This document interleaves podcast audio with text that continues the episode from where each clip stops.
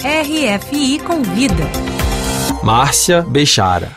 Ele é músico, compositor, diretor musical, um dos responsáveis por alguns dos discos mais icônicos da historiografia da música brasileira, entre eles o seu Farinha do Desprezo, que completou 50 anos e cuja turnê de aniversário ele retoma agora na Europa, depois do Brasil.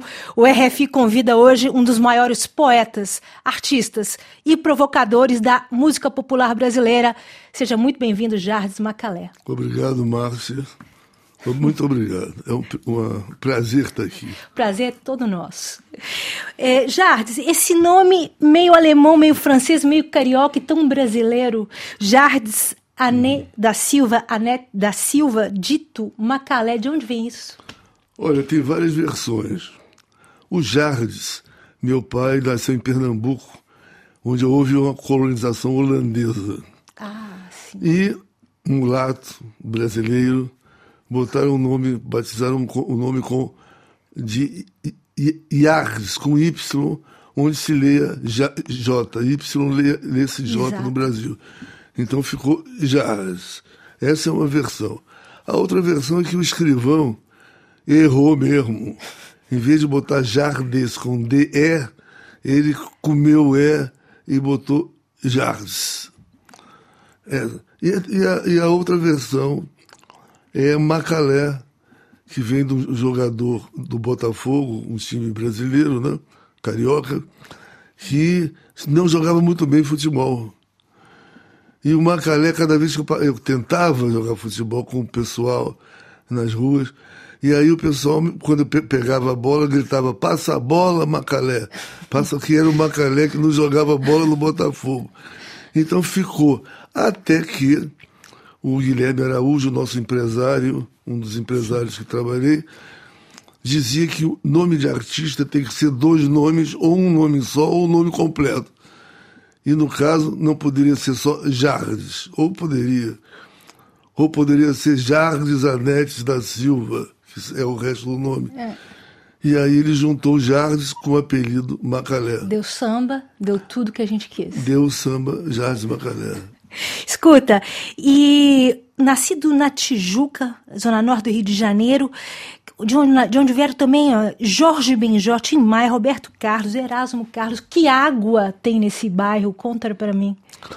Tem uma água santa, porque antes de, vir, de virem todas essas pessoas que você falou, faziam muitas reuniões na Tijuca, um clube de jazz, que era Dick Farney, os, os, os, os músicos se faziam que tinham relação com o samba, o samba canção no caso, e também com jazz, improvisos de jazz, harmonias de jazz e tal.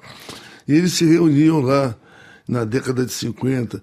Ia também Dorival Caymmi, ia Tom Jobim, e um pessoal que se reunia na Tijuca, lá no clube de, de, de jazz. E isso foi, acho que foi fazendo história e essas pessoas que nasceram nesse bairro pegaram muito dessa coisa de misturar tudo, não ser uma coisa purista, agora é samba, agora é jazz, agora é isso, agora é aquilo. Misturaram tudo e o que finalmente deu na bossa nova. Uma água benta mestiça, mestiçada é, é. E, de, e de swing. É. Essa turnê internacional aqui na Europa, bom, você está aqui, aqui tem a, a, em Paris, mas depois vocês vão para várias cidades da, da Alemanha, Sim. depois tem Suécia, se não me engano, Suécia, Portugal, Espanha e você termina num festival chamado Tremor na ilha de Açores. Espero que não seja literal o Tremor. mas essa turnê internacional, ela retoma essa, a comemoração dos 50 anos do disco Farinha do Desprezo, Sim. uma turnê que você já fez no Brasil, que você está trazendo agora para a Europa. Esse uhum. disco que você lançou em 72. Eu tenho uma dúvida, uma Sim. curiosidade. Você compôs essas canções, ela você, já em Londres, quando você foi a convite do Caetano, ou são compositor, composições anteriores a esse período que você gravou lá? Como que foi isso? São composições anteriores à minha ida a Londres. Tanto que Gal Costa gravou, é, e Betânia também, alguns, alguns cantores gravaram algumas dessas músicas Verdade. que eu realizei nesse disco. E eu já estava com o repertório praticamente pronto. Né? Uhum. Quando voltei de Londres, foi só exercê-lo. Tá certo. E você só teve, só teve letrista danado. Ah, claro. Pelo amor de Deus, Capinã, o Ali Salomão, certo. é vapor barato, só para lembrar do claro, vapor claro.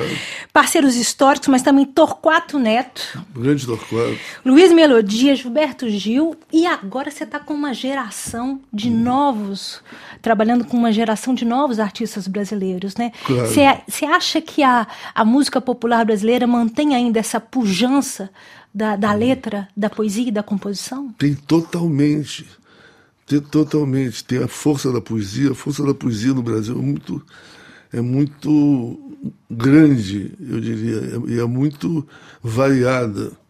E não só isso, como esses poetas dessa geração que você falou, Torquato, é, Capinã, Duda, Carlos Eduardo Machado também. Tá, o Ali. O Ali, Salomão, imagina.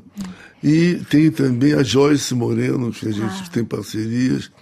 É, e o, e agora tem uma força muito. Além de, de, essas pessoas continuarem em ação, produzindo, tem todas as outras formas de música que apareceram, como o funk, o junk, o funk, o funk. Cada uma tem uma versão que contam e que contam a, a, as histórias da cidade do Rio de Janeiro, no caso. Ou então cada estado do Brasil tem um manancial de músicos e música extraordinário. O país é um poço de música brasileira, música. Tem muita gente, Jardes, que tenta separar, eu escuto muito isso por aí, com um certo purismo, o que seria uma música de qualidade brasileira contra, se contrapondo, por exemplo, a funk, a outras, uhum. e a outras musicalidades, por exemplo, que vem do hip hop e de uhum, outras. O que, que você acha disso? Eu acho que tudo é música. E uma música, músicas se alimentam, se retroalimentam, elas podem se somar, elas podem se dividir elas podem se multiplicar. Música é uma coisa livre, não tem dono. Não tem essa classificação. Não tem classificação, não tem marca, não tem nada. Música. Pedigree, né? É, isso é para vender. Hum. Ah, tem, me dá um hip hop aí, ah, me dá um samba colar, me dá. Esses compartimentos são fundamentalmente para venda. Agora, de forma e conteúdo, claro que eles têm cada um a sua característica, mas é música o tempo inteiro. Não pode haver discriminação na poesia, na música, na literatura, na dança, é, no teatro. Não pode haver purismo na arte. Me diz uma coisa, eu quero voltar para o Farinha do Desprezo, porque esse nome já é ótimo, esse disco já é incrível, porque todos esses compositores que eu estou falando, Capinão, Alice Salomão, Torquato Neto, Luiz Melodia, Gilberto Gil, estão compondo, comporam para você nesse disco de 1972. Eu queria ler um pouquinho da, da, da, da, letra. A letra é absolutamente maravilhosa. A comer forte o gosto da farinha do desprezo. Uhum. Só vou comer agora da farinha do desejo. Zé Carlos Capinã. Capinã, Pode. que danado. Mas isso em pleno 1972, junto uhum. com você, em plena época da ditadura militar, uma época mais assassina da uhum, ditadura militar. Uhum. Esse disco, de certa forma, tudo bem que algumas canções eram anteriores, mas ele vem como uma, isso é uma pergunta, uma resposta a esse momento, assim, dessa pulsão de morte tão forte? Ele é um reflexo desse momento. A poesia dessa, esse tipo de poesia reflete aquele momento duro, triste, violento, angustiado. É, contém tudo isso, como o movimento dos barcos também com Capinã, que era o, eterno movimento dos barcos, como também com o Ali, ou com todas as músicas, tinham, não eram para o, o, momento, assim, digamos, literalmente o momento, mas era uma alegoria do momento. Você pode ler por, por vários aspectos, de várias formas. Como é para você retomar? Bom, você já fez essa turnê no Brasil, mas agora você está mostrando para um público diferente o reflexo que ele te envia de volta e também é diferente, né? Estamos uhum. trazendo para um público europeu. Como é retomar esse repertório agora em 2024? É divertido, porque além da gente já saber o formato que é, a gente ainda pode improvisar em cima desse formato. Né? Então é muito divertido. Às vezes a gente encontra um acorde aqui, uma frase musical ali, olha um no olho do outro e faz uma coisa diferente. Enfim, é uma descoberta, é, eu diria uma redescoberta de uma descoberta. E como que o público europeu, Jardes, recebe esse, esse, essa releitura tua desse momento?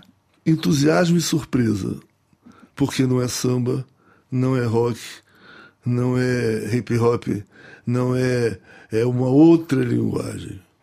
E é engraçado, né? Porque existe uma tentativa de botar uma etiqueta, não? Ah, mas não vão botar nunca. em mim, não. Escuta, várias efemérides importantes que aconteceram, que estão acontecendo. Você fez 80 anos no ano passado, é. esse disco fez 50, mas teve também os 50 anos de transa do Caetano, que você foi o diretor musical, que certo. você participou do, é. desses lançamentos. Como que você vê esse momento da tua carreira, da tua vida? Ela é gratificante, porque eu vim de uma história muito difícil nesse sentido de aceitar as músicas, aceitar a minha proposta de, de, de, de arte. Então foi muito, muito difícil. Fiquei alijado do processo durante muito tempo. Ah, poucas pessoas, algumas pessoas eh, prestavam atenção e, e, e, e poucas pessoas da produção musical no Brasil. Sabe, eu era um, me taxaram até de maldito. Então, eu sei que você não gosta dessa palavra. Né? Não, mas aí não, aí é que tá. Quando me, me taxaram de maldito, eu me senti honradíssimo. Estou ao lado de Baudelaire, estou ao lado de Mallarmé, estou ao lado e eu fui vendo de quem eu estava lá, ao lado, aí eu cheguei à conclusão: estou ao lado da América Latina, marginalizada. E aí eu fui descobrindo que o marginal não era eu, eu era marginalizado, como tudo no Brasil era marginalizado pela ditadura militar e, sem, e mesmo sem ditadura militar.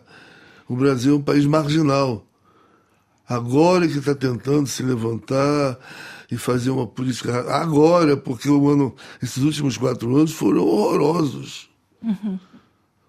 Foram, não foram nem marginalizados, foram criminosos. E nesse momento começa um, um respiro. Né? E uma retomada. Uma retomada de todo o trabalho feito tal, criativo. Então, quando me chamaram de marginal, eu achei legal. Opa, olha eu aí, marginal. Mas o tempo passou e novas gerações vieram. E as novas gerações não sabiam o que significava a palavra, a atitude marginal. Quando eu fui ao dicionário ler o verbete marginal, eu levei um susto. É do pior que acontece na vida de uma pessoa. E aí eu comecei a me rebelar contra esse epíteto de marginal. Aí eu comecei a me revelar. Até provar a todo mundo que não era só um marginal, era um músico, no, máximo, no mínimo, no máximo, marginalizado. Hum.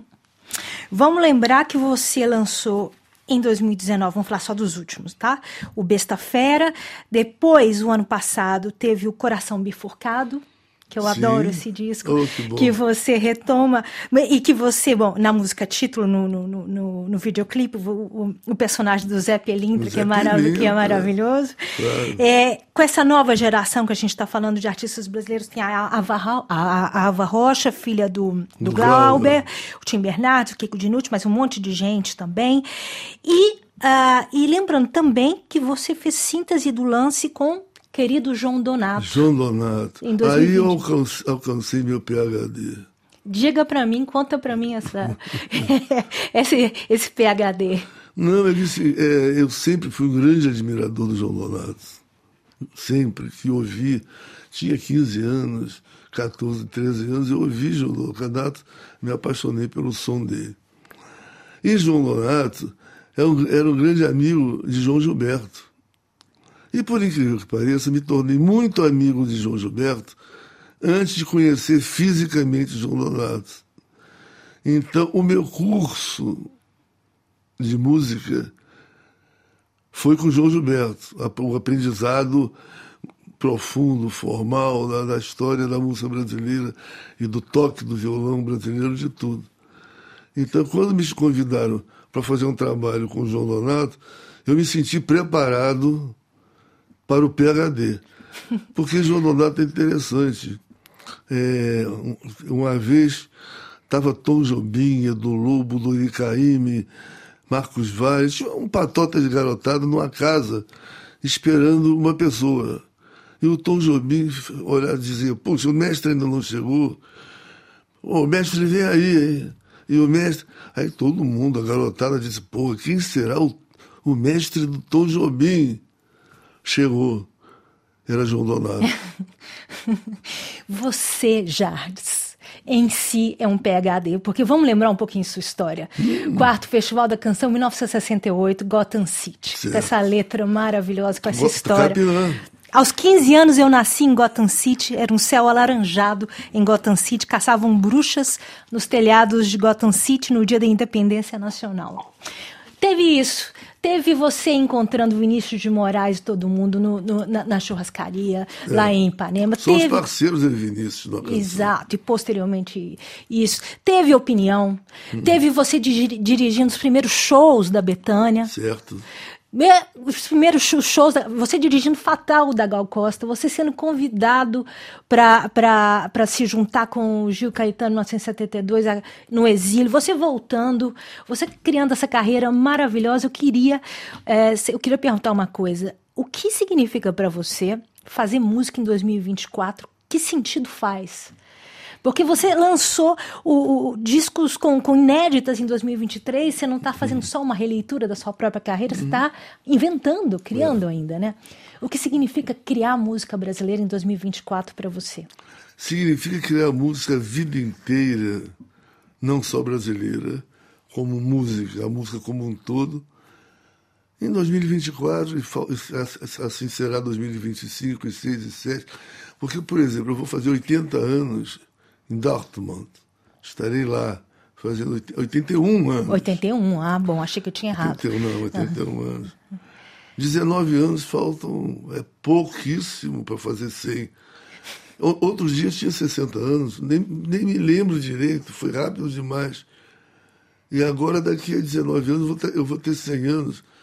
E é tudo rápido demais. Então, a minha perspectiva é andar muito vagarosamente nessa rapidez. Maravilhoso. Muito obrigada, Jardim Macalé, pela sua participação de hoje no RFI Convida. Obrigado, Márcia. É um prazer imenso.